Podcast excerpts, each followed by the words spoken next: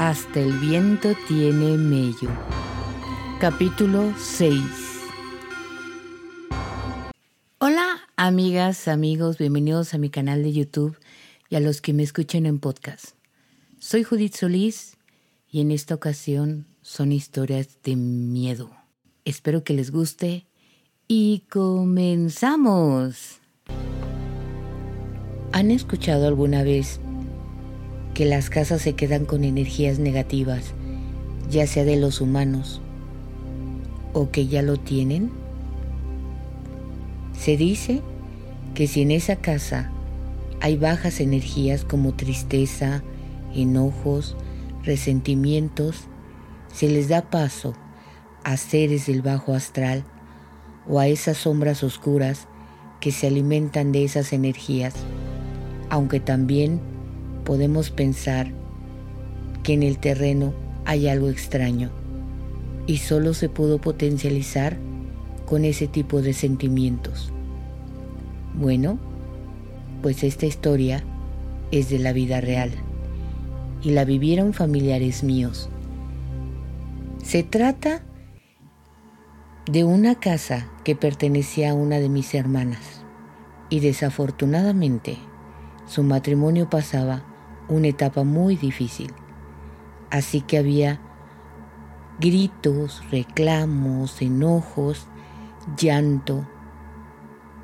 En una ocasión, mi padre se quedó en la casa para cuidar a mis sobrinos, un niño y una niña, pues ellos le pidieron permiso de jugar afuera. La casa se encontraba ubicada en una cerrada Así que mi padre aceptó. Y él se quedó solo viendo la televisión en una de las habitaciones.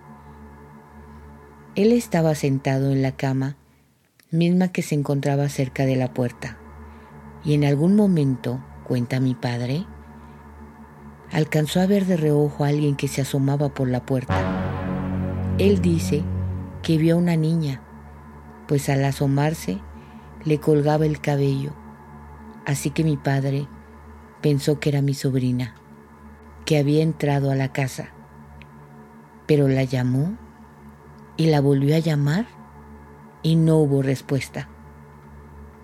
Él salió de la habitación y no había nadie. Buscó por toda la casa y no había nadie. Los niños seguían jugando afuera. Tiempo después, mi hermana y su familia se mudaron a otro estado y la casa quedó sola y vacía. Pasaron algunos años y la casa se la prestó a otra de mis hermanas. Y ella se fue a vivir un tiempo junto con su esposo y mi sobrina pequeña. Mi sobrina dormía en una de las habitaciones sola. Y aunque ya pasaron varios años de esta historia, mi sobrina aún lo recuerda. Ella cuenta que sentía que la casa no le gustaba desde que llegaron.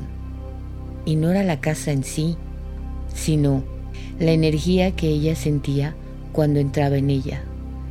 Pues bueno, ella dice que en una noche que dormía sintió que alguien o algo la miraba y la despertó. Cuando vio hacia la puerta, se aterró, pues a un lado de ella había una figura, una sombra oscura que llevaba una sotana de monje.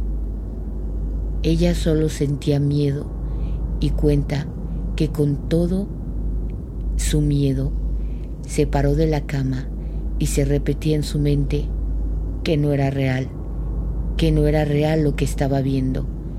Y muy valiente pasó al lado de esa sombra y corrió hacia la recámara de sus padres. Desafortunadamente, esa sombra la vio varias veces, pero esta pesadilla terminó hasta que se mudaron de ahí. La casa finalmente se vendió. No sé decirles si estas cosas seguirán pasando, espero que no, o solo las personas sensibles como mi sobrina y mi papá podían ver este tipo de manifestaciones. Recuerden que somos energía. Tal vez para algunos no tenga sentido lo que les cuento, pero para otros que lo han vivido les parece que eso sí puede pasar. Así que por las dudas, cuidado con esos sentimientos negativos. Trata de sonreír más, que se escuche esa energía positiva. O tal vez puedas ver alguna vez una sombra aterradora.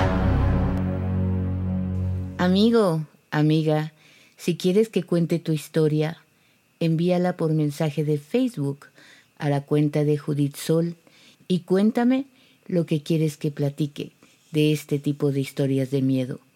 No olvides que me puedes encontrar en el canal de YouTube como Judith Solís o si prefieres, puedes escuchar en podcast en las principales plataformas. Si te gustó esta historia, regálame un like, déjame tus hermosos comentarios, suscríbete a mi canal y nos vemos muy pronto. Adiós. Por favor, comparte esta historia.